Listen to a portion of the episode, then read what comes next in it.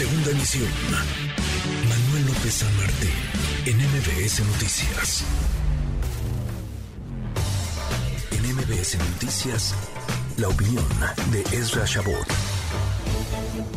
Ezra, querido Ezra Shabot, recta final de este proceso que no ha estado exento de polémicas, que comenzó medio atropellado, luego se fue medio recomponiendo en el camino y lo que sabemos hasta ahora es que será o deberá ser mujer la consejera presidenta del INE. ¿Cómo estás, Ezra? Hola, ¿qué tal, Manuel? Buenas tardes. Pues sí, se trata de pues, un acuerdo de cuotas, digamos algunos, esperemos no sea de cuates, pero de lo que se trata fundamentalmente aquí es encontrar este equilibrio entre, por un lado, conocimiento y el otro, independencia. Y ahí es donde pues, figuras que hayan sido consejeros electorales en, en, consejos estatales tienen una gran ventaja, que más allá de que se les pueda acusar de que si estuvieron postulados por uno u otro partido, el hecho de que hayan tenido ya funciones previas en consejos este, estatales electorales les da la legitimidad, no pueden ser cuestionados como tales. Por ello es que, que aparezcan con puntajes altos, por un lado es eh, pues eh, entendible, figuras que se conocen básicamente al dedillo, lo que sería la propia legislación y los mecanismos para funcionar. El problema radica cuando se intenta imponer, y esto es lo que ha generado un choque pues, bastante violento con las oposiciones a una figura como Greta Alcalde, que ahí sí, pues la afiliación política, la cuestión familiar, el, la militancia, pues te volvería prácticamente imposible tener alguien de esa naturaleza.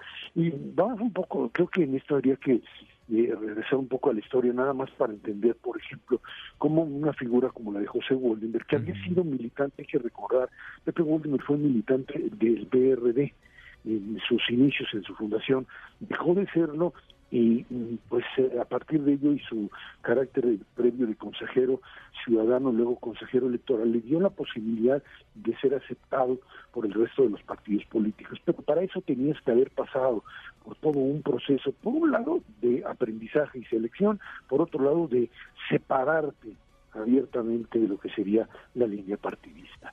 Hoy pues estamos en esa en esa línea, en esa lucha. ¿Cuál es la importancia más que nada no solo de los cuatro consejeros que van a ser consejeras que van a ser electos, sino la presidencia. La presidencia es fundamental por la capacidad que tiene para el manejo de la agenda. Es lo mismo que sucede en la Suprema Corte de Justicia de la Nación, donde la cabeza no es la que define, pero sí es la que tiene la capacidad de organizar. Y por ello es fundamental que para darle o seguirle dando pues visos de independencia al propio Instituto Nacional Electoral, esta figura sea alguien que pues ni siquiera la oposición en un caso en caso de insaculación porque pues parece que el acuerdo político está roto que en caso de eh, un nombramiento de ese de esa naturaleza no puedan cuestionar por ahí.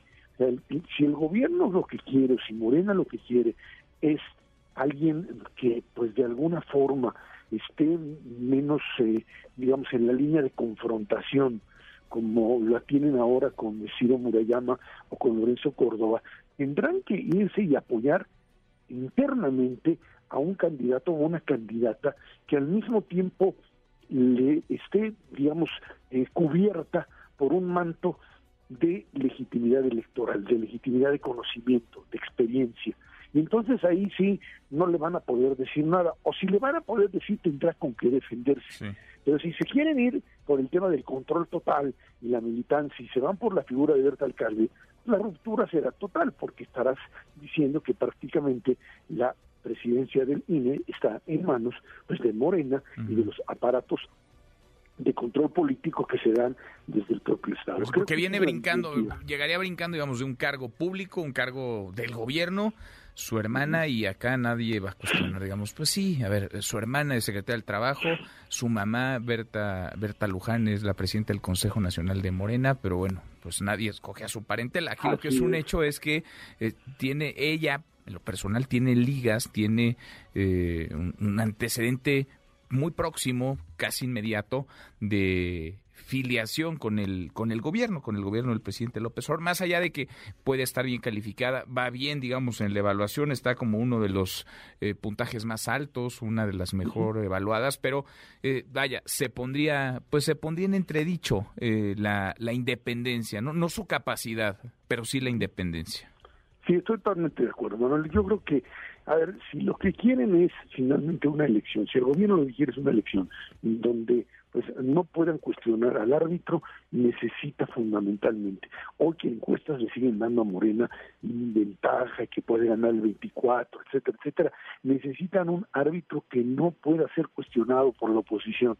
Y en ese sentido, tienen que ceder a la tentación de imponer a un incondicional por alguien que, pues, teniendo credenciales para ser presidente, al mismo tiempo les genera la confianza de que no va a actuar, dicen, en su propia lógica, contra ellos, como pues han, pues ellos armado, digamos, su discurso en las figuras básicamente de Lorenzo Córdoba. Creo que esa sería la apuesta más Ahora, estoy viendo aquí las calificaciones esa, y es la, déjame, a ver si no me equivoco, porque estoy así contando a, pronto, pero es la tercera dentro de las mujeres, es la tercera mejor evaluada. Eh, vaya, si fuera la mejor evaluada, pues no, no llegaría en un acuerdo. Pero si va a la, a la tómbola, si metes ahí los nombres de los y las mejores en cada una, pues se podría colar en la tómbola y ahí, si no hay dados cargados, pues... Pues sí, ahí hay que ver qué es lo que sucede. En esto que a mí me parece pues muy muy absurdo, porque eh, jugar a estas opciones de tómbolas Mira, no les ha resultado a Morena, ya ves lo que hay en la Cámara de Diputados en términos de preparación, y la verdad es que jugar a, la suerte o echar a la suerte este tipo de nombramientos a mí me parece absurdo. Yo creo que si finalmente eh, Morena le viene a plantear al propio a la propia oposición una figura que sea relativamente aceptable, la oposición tendría que tomarle la palabra e irse con ello y les iría bien a todos, nos iría bien a todos, Manuel. Pero pues bueno, pues una cosa es la racionalidad y otra cosa es la voluntad política, los corajes y las ambiciones personales. y, los, y los intereses que evidentemente están en, pues esta, en esta lista representados. Ella tiene 86 de promedio, digamos, de calificación. Hay un par de mujeres que están mejor evaluadas. Miriam Guadalupe Hinojosa Dieck tiene 89 y hay otra mujer que tiene 86, o sea, le ganaría por un, 87, perdón, Maday Merino Damián. Que, esas calificaciones son son relativas, no, no por lo que valen, sino porque a la hora de la negociación política sí son un elemento a tomar en consideración, pero no es lo que finalmente te hace incluso uno negociar un posible acuerdo y dos ir a la tómbola. ¿eh?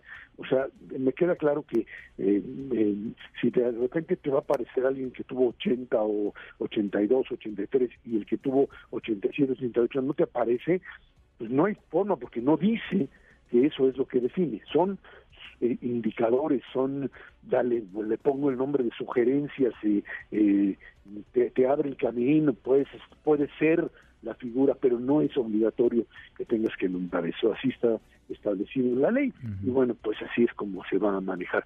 Ojalá y reine la racionalidad y nos evitemos un conflicto todavía mucho mayor. Bueno, pues eh, lo veremos ya, lo veremos tan pronto como la próxima semana, porque si no hay arreglo, si no hay acuerdos, si no hay mayoría calificada la próxima semana, nos vamos a lo que sigue y lo que sigue es la tómbola, es la insaculación y a ver qué cuatro nombres eh, salen. Les abrazo, gracias como siempre. Gracias, hasta luego, buen fin de Redes sociales para que siga en contacto: Twitter, Facebook y TikTok. M. López San Martín.